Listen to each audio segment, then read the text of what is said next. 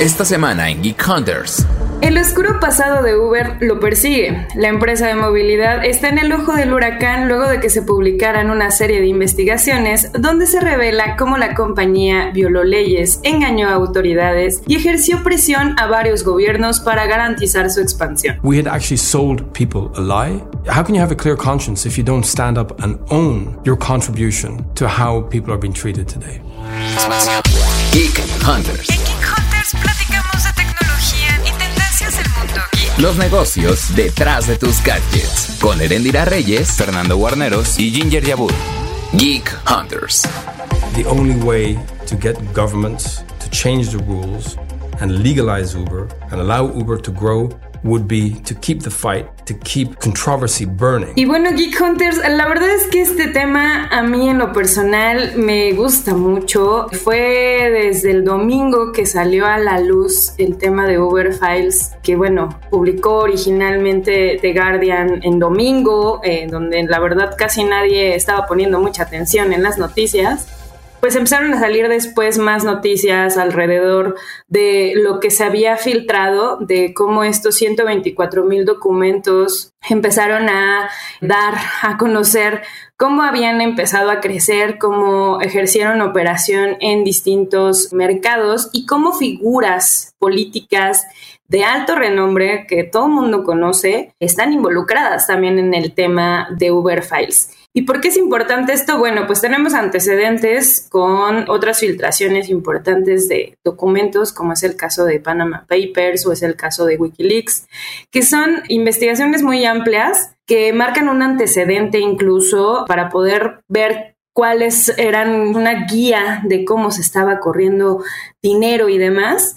Y obviamente en el caso de Uber, pues también está marcando un antecedente para ver cómo empezó operaciones en distintas partes del mundo y cómo esto pues también ha marcado un poco la agenda para volver a poner en la mesa el tema de la regulación de este tipo de plataformas y cómo también están trabajando gobiernos con otros gremios, como es el caso de los taxis, y cómo estuvieron trabajando cuando llegó Uber a distintos países. Pero obviamente, para hablar del tema, no estoy solita. Y está ya después de una gira artística que se aventó el buen Fer. ¿Cómo estás, Fer? Hola, Ere. Hola, Geek Hunters. Yo estoy muy bien. También muy interesado de, estar platicando acerca de este tema y muy feliz de haber regresado a este hermoso podcast después de un par de semanas de no haber podido platicar con ustedes. Creo que el tema de Uber Files viene a mostrarnos precisamente la relación entre estas empresas de tecnología y los gobiernos. Ese es un tema bien interesante del cual debemos hablar, debemos platicar. Solo que antes de entrar en materia y de mencionar mi participación, también me gustaría invitarlos a que compartan este hermoso episodio y nos califiquen para que no solo ustedes sepan de qué van los Uberfiles y más gente esté enterada, porque, como tú lo mencionaste, todo derivó de una investigación de un consorcio de periodistas mundial. Creo que ese es un punto principal, que, que es una investigación de alcance global. Y después, pues, todo el impacto que tuvo con, con autoridades, con gobiernos, porque todos recordamos por allá del 2013, 2014, cuando apenas estaba ingresando Uber, cómo generó muchísimas polémicas, cómo generó muchísimo enojo entre los taxistas, ¿no? Ahí decía muchísima gente, es que eso es ilegal porque ellos no tienen la necesidad de sacar una licencia especial, porque sabemos, por ejemplo, en México, pues que necesitas una licencia especial para poder trabajar en un taxi, además de las placas de un taxi, de que tu auto tenga un rotulado muy específico y todos esos asuntos no los necesitaba Uber. Son unos bandidos, se esconden para trabajar, pero sin embargo estamos luchando contra todos los piratas como Uber. Y cuando ingresó a muchísimos países sucedió lo mismo. O sea, muchísimos países tenían estos problemas, los taxistas convencionales se quejaban y pues ahora vemos que tuvieron relaciones con personas de alta influencia. Eso es un punto que sí genera mucha controversia a pesar de que el pasado de Uber, la empresa lo intenta cambiar. Y es que, por ejemplo, The Guardian justamente publicó que Travis Kalanick, que fue cofundador de Uber, tuvo un trato directo con más de 100 líderes globales y en todas estas reuniones presionaba de alguna manera para que reescribieran sus leyes y permitieran que el modelo de Uber ingresara a sus países sin ningún tipo de problema. Entonces sí creo que es un tema bien escabroso que incluso también, o sea, tú mencionaste estas investigaciones como Wikileaks, Panama Papers, también me recuerda ahora a Facebook Files, ¿no? Que lo vimos hace poquito el año pasado, que también fue una investigación de mucho alcance y de mucho impacto para la empresa. Y además volvemos a retomar una empresa muy polémica, desde muchas aristas. O sea, recuerdo que cuando Kalanick salió, que eso fue en el 2017, si no mal recuerdo, la empresa estaba con una reconfiguración interna a escala global donde, bueno, el personaje de Kalanick es uno de los más polémicos en el mundo tecno. Por ahí se armó Jin un perfil de, de él donde habla pues de todas las polémicas en las que estuvo envuelto, de cómo sale de la empresa, porque sale finalmente por un tema de acoso laboral y acoso sexual dentro de la plataforma, pero además traía varias demandas arrastrando incluso inversionistas. Entonces, esto es en una época de Kalanick, o sea, después realmente eh, los archivos que abarca Uber Files es del 2013 al 2017, pues abarca desde correos electrónicos, mensajes de WhatsApp, eh, iMessage, o sea,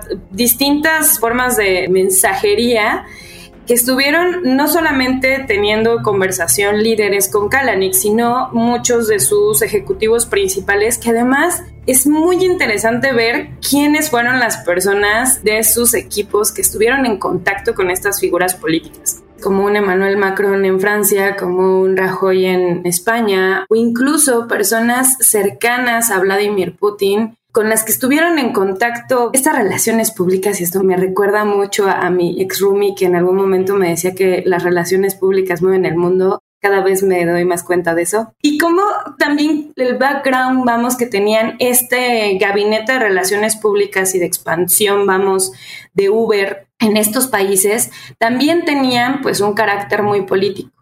En el caso, por ejemplo, de quienes estuvieron en contacto con Macron, el principal contacto fue Mark McGann, que bueno, en ese entonces era como la pieza clave para cabildear a la empresa de movilidad en Europa. ¿Qué significa cabildear? Pues bueno, son justo estas relaciones públicas que se hacen directamente entre empresa con gobierno y que ayudan mucho a impulsar leyes, o sea, van a las cámaras, explican como las políticas de las empresas, un poco evangelizan sobre los productos para que a partir de esa evangelización empiecen a crearse leyes o se impulsen como iniciativas. Y lo relevante en el caso Macron es que después de justo reuniones, mensajes, comidas, íbamos un contacto constante entre Uber y Macron, se logró tener la ley de Benout, donde justo con esta legislación se dio el paso libre completamente a Uber para operar y estuvo operando bajo mucha ilegalidad. O sea, del 2013 al 2015 casi casi Uber operó de forma completamente ilegal en Francia y además tenía muchos problemas a nivel de manifestaciones violentas en distintas partes de, de Francia que bueno, tú si quieres ver, dale duro con esa parte que la verdad es que está bastante pues escabroso todo lo que sucedió tras bambalinas en el caso de las manifestaciones. Sí, y es que como lo mencionábamos al inicio, pues durante las primeras etapas los taxistas se enojaban muchísimo de que no había un piso parejo para todos. Creo que no solo en Francia, sino en todos lados o en muchos lados sucedió que había protestas por parte de taxistas, solo que en este país las protestas como que se intentaron capitalizar desde el interior de Uber. Decía este Kalanick pues que a pesar de que se pusiera en riesgo a los conductores de la plataforma, él mencionaba que consideraba que valía la pena porque la violencia garantiza el éxito, según citó The Guardian, ¿no? Entonces, posteriormente obviamente iba a negar ese tipo de declaraciones, pero creo que muestran precisamente cómo la plataforma o la empresa quería aprovechar los ataques en contra de sus conductores para asegurar las reuniones con los políticos y después presionar justamente por cambios regulatorios dentro de las normativas de esos países. Eso suena bastante perverso porque lo decía incluso este McCagan. O sea, es una decisión bastante perversa, sí, pero también bastante egoísta, porque claro, él no es el que se está poniendo en riesgo ante el enojo de los demás. It's also, in a way, very selfish because he was not the guy on the street who has been threatened, who has been attacked. Who has beaten, been beaten up. E incluso él, que filtró la información a los medios actualmente, menciona que durante mucho tiempo sufrió del acoso de los taxistas. Porque claro, o sea, él no es como el responsable directo, pero sí quien estaba ejecutando las decisiones de Uber. La gente lo veía como un blanco. So they needed somebody to be angry at. They needed somebody to shout at. They needed somebody to intimidate, somebody to threaten. Incluso menciona que la empresa tuvo que darle seguridad, le dieron guardaespaldas para que lo protegieran durante sus viajes, porque también era una persona que viajaba mucho. Y también eso lo menciona él, que era una postura un poco egoísta por parte de la plataforma de darle protección en vez de atender el verdadero problema que era pues todo el enojo que estaba provocando dentro de los taxistas. Incluso menciona que él salió de la plataforma pues porque tenía miedo de que esos ataques no solo estuvieran dirigidos a él, sino también a su familia. Creo que el impacto que llega a tener estas decisiones de Kalanick no solo son como estas relaciones entre políticos, sino también a temas de seguridad con sus propios empleados, pero también con la gente común, el usuario de los taxis. Entonces, ahí pues justamente me gustaría preguntarte, ¿cómo consideras que esto le puede afectar a la gente o cómo le afectó a la gente y por qué también es importante que hablemos de estos temas. Creo que ahí justo podríamos empezar a, platicar un poco de, de, lo que ha pasado en México. O sea, en Uber Files aún no ha salido, digo, no sé si vaya a salir, pero aún no ha salido como algo más local. Lo más local que ha destapado ha sido la parte de Argentina. Y bueno, Biden, que pues es el vecino del norte y que justo David Plouffe, que es uno de los asesores del Partido Demócrata, pues también es de las personas relacionadas con Uber y que también estuvo con Obama y demás. Creo que hay que ver lo que ha sucedido también en México con el gremio de los taxistas. O sea, al final del día, el hecho de que, por ejemplo, pues no te puedas, o en su momento no te podías subir a un Uber de forma segura, porque obviamente estaban taxistas versus Ubers y se escuchaban noticias antes, o sea, no sé si recuerden, yo sí recuerdo algunas noticias donde de repente decían, ah, es que en el aeropuerto, por ejemplo, de Monterrey, recuerdo que en el aeropuerto de Monterrey había muchas broncas, a cada rato había Ubers destrozados, o sea, coches destrozados, que obviamente pues ponían en riesgo al socio conductor, que en teoría, vamos, dentro del discurso de Uber, es parte de los usuarios que tienen, o sea, los socios conductores no son sus trabajadores en el discurso de la actual gestión de Uber son también sus usuarios y los usuarios finales, los que obviamente piden un Uber y lo ocupan.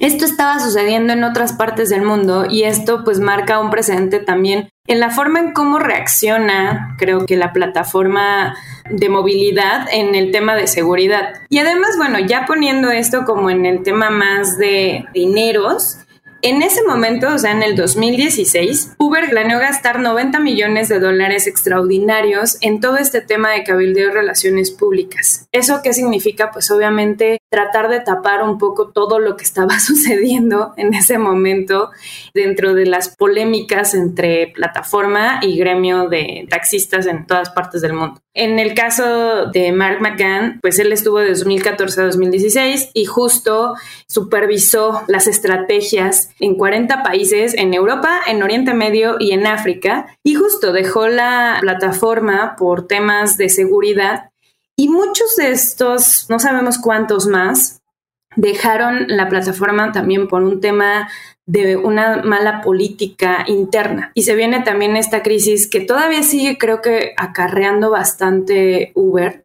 En el tema de seguridad, siempre ha llegado con un discurso de seguridad, con un discurso de que toman muy en serio el tema de seguridad y pues con estos precedentes pues también se ve como legalmente hay veces que sí se pueden zafar completamente pues de estas polémicas porque estas inversiones que se hacen, y es de las cosas que a mí más me sorprende, o sea, toda la parte legal que tienen no solamente Uber, sino creo que casi todas las tecnológicas, son de verdad unos maestros en cuanto a definir los alcances que pueden tener en un tema de seguridad como el que se vive todos los días y como el que se vive actualmente dentro de plataformas como Uber, una plataforma de movilidad. O sea, están de verdad súper cuidados y creo que también estos antecedentes, o sea, vivir todos estos antecedentes, todos estos problemas con los gremios de taxistas, volver ahorita con un tema de que no pueden recoger o llevar gente al aeropuerto internacional de la Ciudad de México y ver que también se pueden proteger,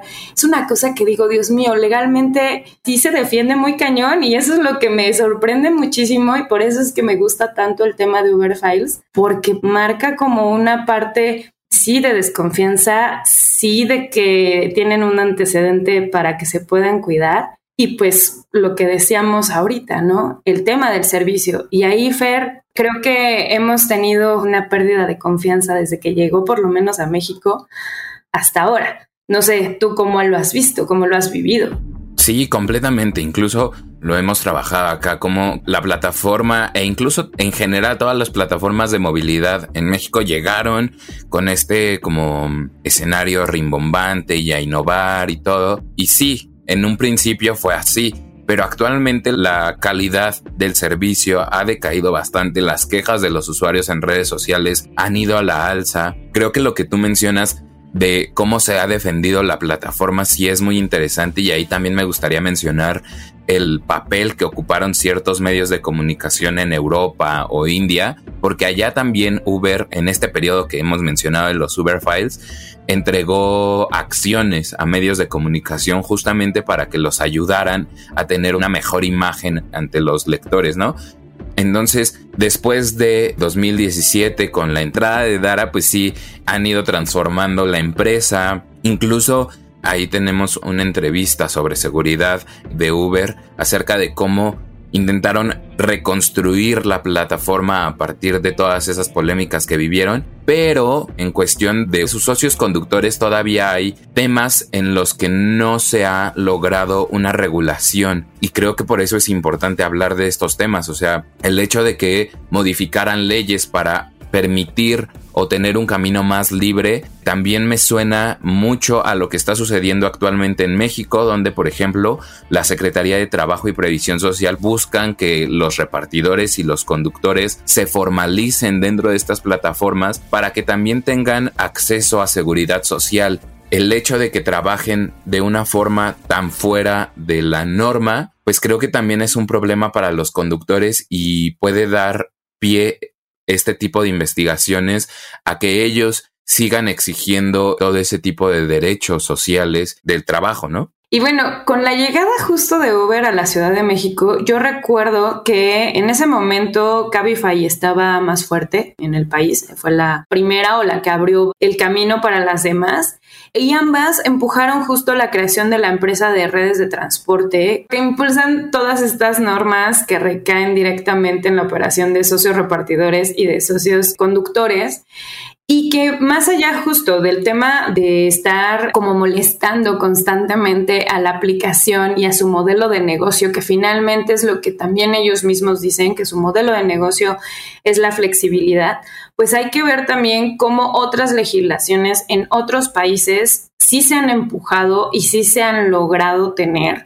en beneficio a estos socios y que puede ser en el caso, vamos, de las empresas de redes de transporte que existe en México, pues también ver cómo se pueden empujar nuevas legislaciones sin que exista tanto cabildeo.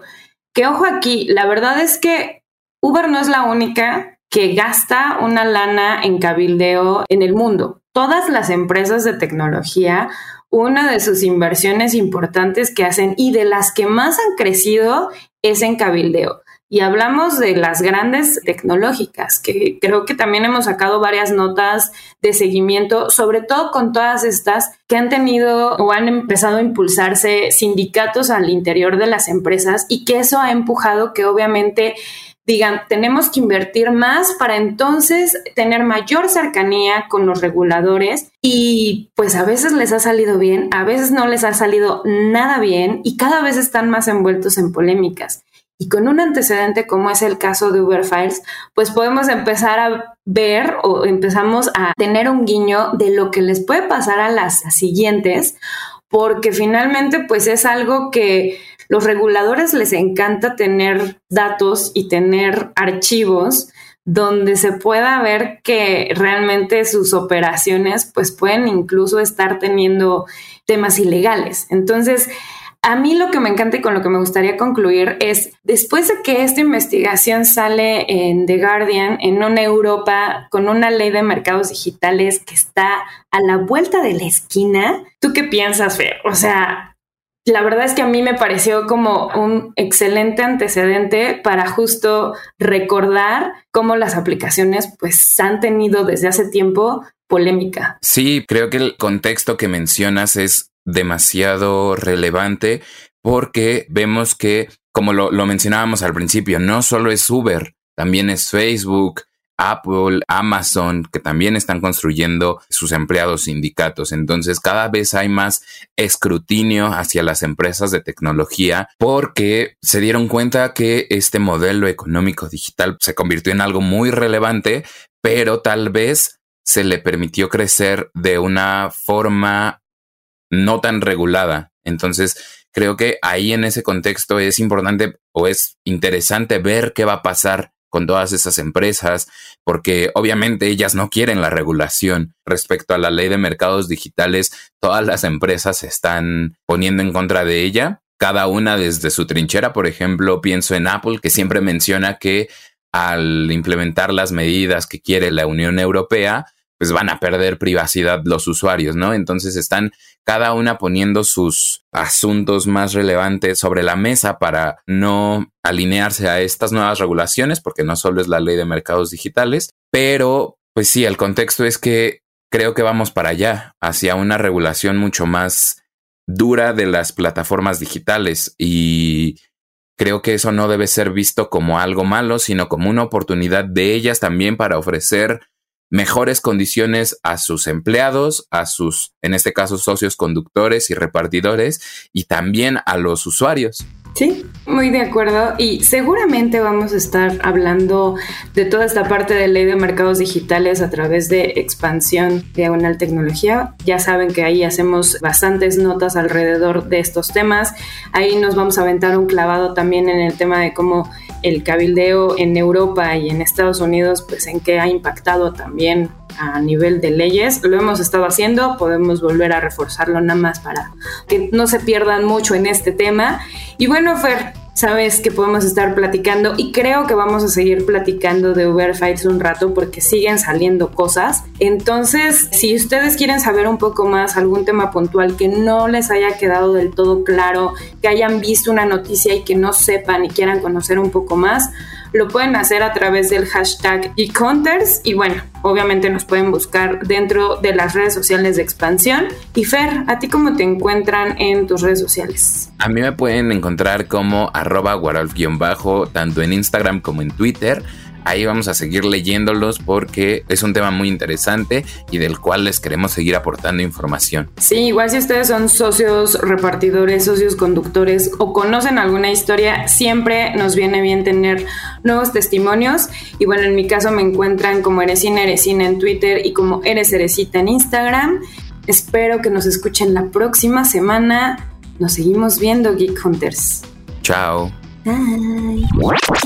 Geek of the Week. Netflix y Microsoft se alían para habilitar las suscripciones con publicidad. Siguen en pie las intenciones de Netflix por ofrecer publicidad dentro de sus plataformas y para lograrlo ya encontró un nuevo aliado, Microsoft. Este se convertirá en su socio de ventas y tecnología de publicidad global, que le ayudará a implementar una suscripción más barata. De acuerdo con una publicación en el blog de Microsoft, a partir de esta alianza, los especialistas en marketing que buscan a Microsoft para sus necesidades publicitarias tendrán acceso a la audiencia de Netflix y al catálogo, aunque la compañía también destacó la importancia de la privacidad y la protección de la información de los clientes. Según información obtenida por The Wall Street Journal, Netflix eligió a Microsoft como su aliado debido a un par de razones. La primera es que Microsoft no cuenta con un servicio de streaming propio a diferencia de Google y Comcast, que habrían sido la otra alternativa publicitaria. La segunda razón es la adquisición que Microsoft hizo de la empresa Xavier el año pasado, la cual se especializa en tecnología publicitaria y que tiene un enfoque priorizado en desarrollar más opciones ante el futuro cookies. ¿Y tú, qué opinas de que Netflix ahora tenga publicidad en su plataforma? Escríbenos en arroba expansiónmx utilizando el hashtag Geek Hunters. Yo soy Ginger Jabur y este fue un Geek of the Week más para Geek Hunters. Geek Hunters. Toda la información de tecnología y negocios la encuentras en expansión.mx diagonal tecnología. Geek Hunters es un podcast de Grupo Expansión.